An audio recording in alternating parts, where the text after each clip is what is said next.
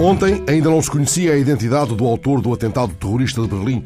A sobrinha de Marine Le Pen, que acrescenta ao mais conhecido apelido da extrema-direita francesa um outro de impante patente, o apelido Marshal, apressou-se a disparar no Twitter, com a certeza irreparável e irremediável de um canhão sem recuo.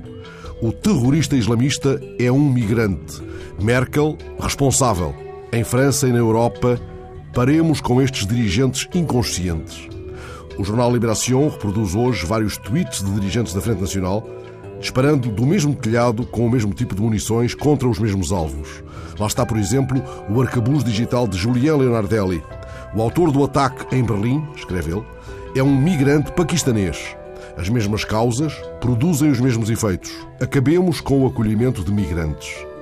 Não há discurso político com suficiente poder detonante para conter este fogo de barragem, esta viralidade letal. Neste caso, a ponta oca do projétil é o medo geral. Estamos perante terrorismo de outra maneira. Este é o terrorismo que vai a votos. Do medo geral recolhe propelente e energia para manter, entretanto, o fogo de barragem.